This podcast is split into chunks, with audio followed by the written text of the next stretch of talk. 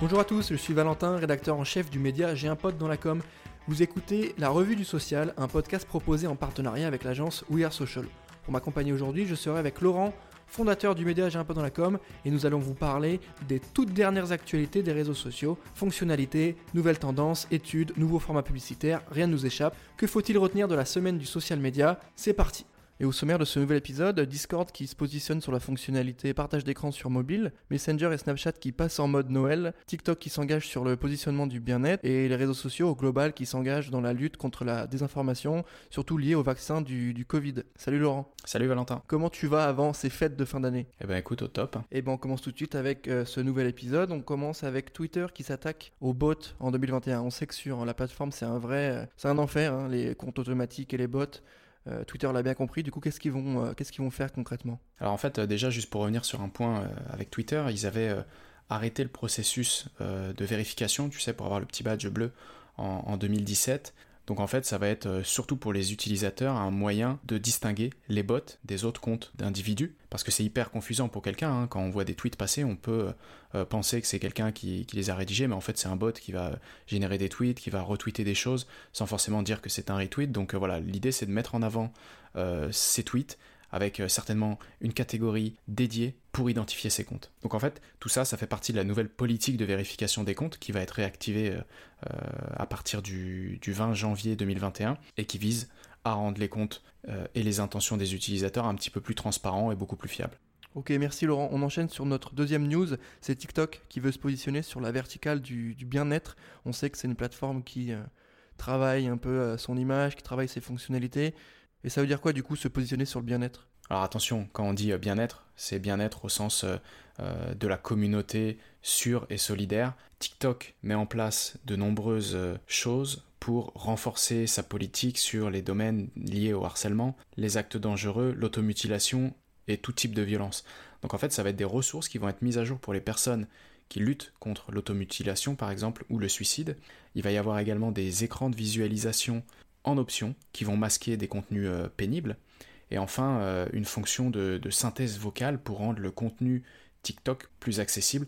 Et enfin, ils vont également élargir euh, les ressources liées aux informations sur, euh, sur la Covid-19. Donc en fait, TikTok travaille avec des psychologues du comportement et des experts en prévention du suicide pour créer tout un tas de ressources pour les utilisateurs.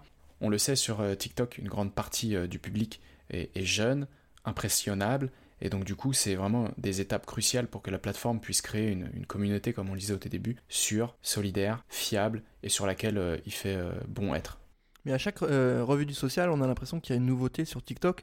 On a vraiment le sentiment que la plateforme prend conscience des enjeux et fait, un gros travail là-dessus. Donc on pourrait dire que c'est bienveillant, etc. Je pense que ça l'est, mais je pense aussi que c'est très lié euh, à la publicité, c'est-à-dire que ils sont vraiment en train de travailler pour rendre l'outil euh, exploitable par des marques et euh, travailler un peu la brand safety parce que tout ça c'est hyper bienveillant pour la communauté, ça c'est évident.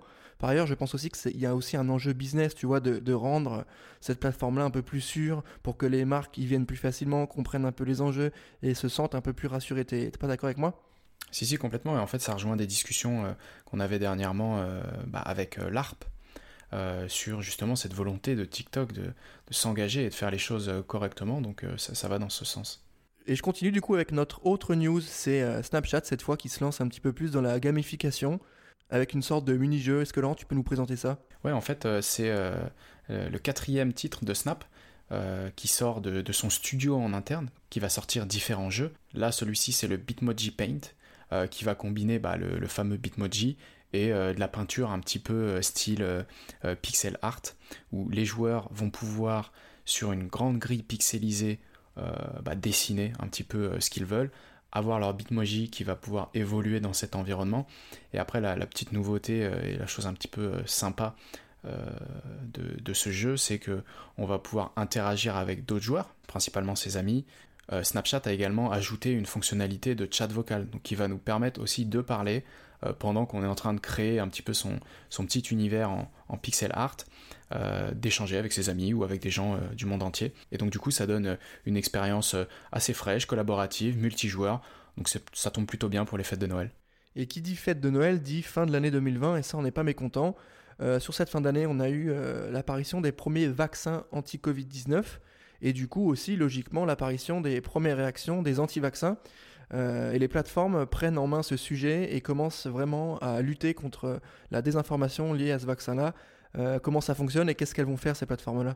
Ouais, c'est ça. En fait, sur Instagram, les utilisateurs vont avoir en haut de leur feed dans les régions où le nombre de cas est en augmentation, euh, un lien en haut du feed pour aller vérifier auprès des autorités sanitaires locales la vraie information, donc en tout cas avoir des informations un petit peu plus euh, euh, vérifiées.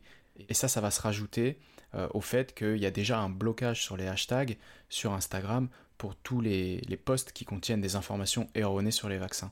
Donc ça c'est pour la partie Instagram. On a également Twitter qui s'engage et qui dit tout simplement qu'il supprimera tous les tweets contenant des allégations fausses ou trompeuses sur les vaccins concernant euh, la Covid-19, euh, et donc tous les tweets prétendant que les vaccins causent intentionnellement du tort aux populations ou qui invoquent euh, toutes sortes de théories conspirationnistes seront tout bonnement supprimés.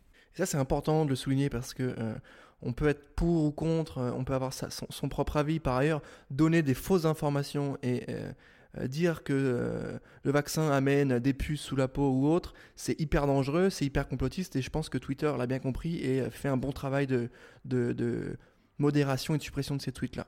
J'enchaîne maintenant avec notre autre news de ce nouvel épisode, c'est Discord qui permet le partage d'écran sur mobile cette fois-ci. C'est ça. En fait, euh, Discord, bah, qui est un, outil qui ressemble un petit peu à Slack, très utilisé dans le milieu du, du gaming, qui introduit euh, ce partage d'écran sur mobile, parce que forcément il existait déjà sur euh, la version desktop depuis un moment. Ce qui est vraiment euh, à noter, c'est la possibilité de partager son écran de mobile intégralement euh, il y a très peu d'outils de, messagerie qui permettent de partager son écran. La plupart du temps, on partage euh, sa caméra, hein. c'est un appel, c'est une visio un petit peu classique. Donc là, c'est plutôt pas mal. Ça permet de streamer en continu l'écran du mobile et donc du coup, euh, bien faire attention au, type de notification qu'on pourrait recevoir pendant le stream. Ça, ça va, un peu de soi, c'est un peu comme sur ordinateur. Oui, donc il faut faire attention aux notifications intempestives qui peuvent arriver pendant le, pendant le partage d'écran. Euh, on enchaîne avec notre euh, dernière news qui est euh, Snapchat et Messenger qui se mettent en mode Noël. Qu'est-ce que ça veut dire? Ça veut dire nouvelle fonctionnalité filtre, nouveau lens et un peu de réalité augmentée, c'est ça? C'est ça, exactement. Snapchat a annoncé trois nouvelles lens pour les fêtes de fin d'année. En fait, il donne la possibilité de se mettre dans la peau du Père Noël, de mettre un pull euh, de Noël, ou encore de se transformer en famille euh, euh, complètement déguisée pour les fêtes. Et donc effectivement, Facebook qui apporte une modification à Messenger sur la version desktop. La version desktop, je rappelle, c'est la version qu'on installe pour PC et Mac, c'est pas celle qu'on lance dans son navigateur. Où là, vous allez avoir possibilité d'avoir des arrière-plans à 360 degrés sur le thème de Noël, avec un petit peu de réalité augmentée là-dedans. Euh, du Père Noël, des villages de Noël, un petit peu de neige, enfin voilà, ça reste un petit peu dans la même lignée que Snapchat. L'idée c'est de, passer des appels euh, avec sa famille euh, tout en gardant et en conservant un maximum l'esprit de Noël.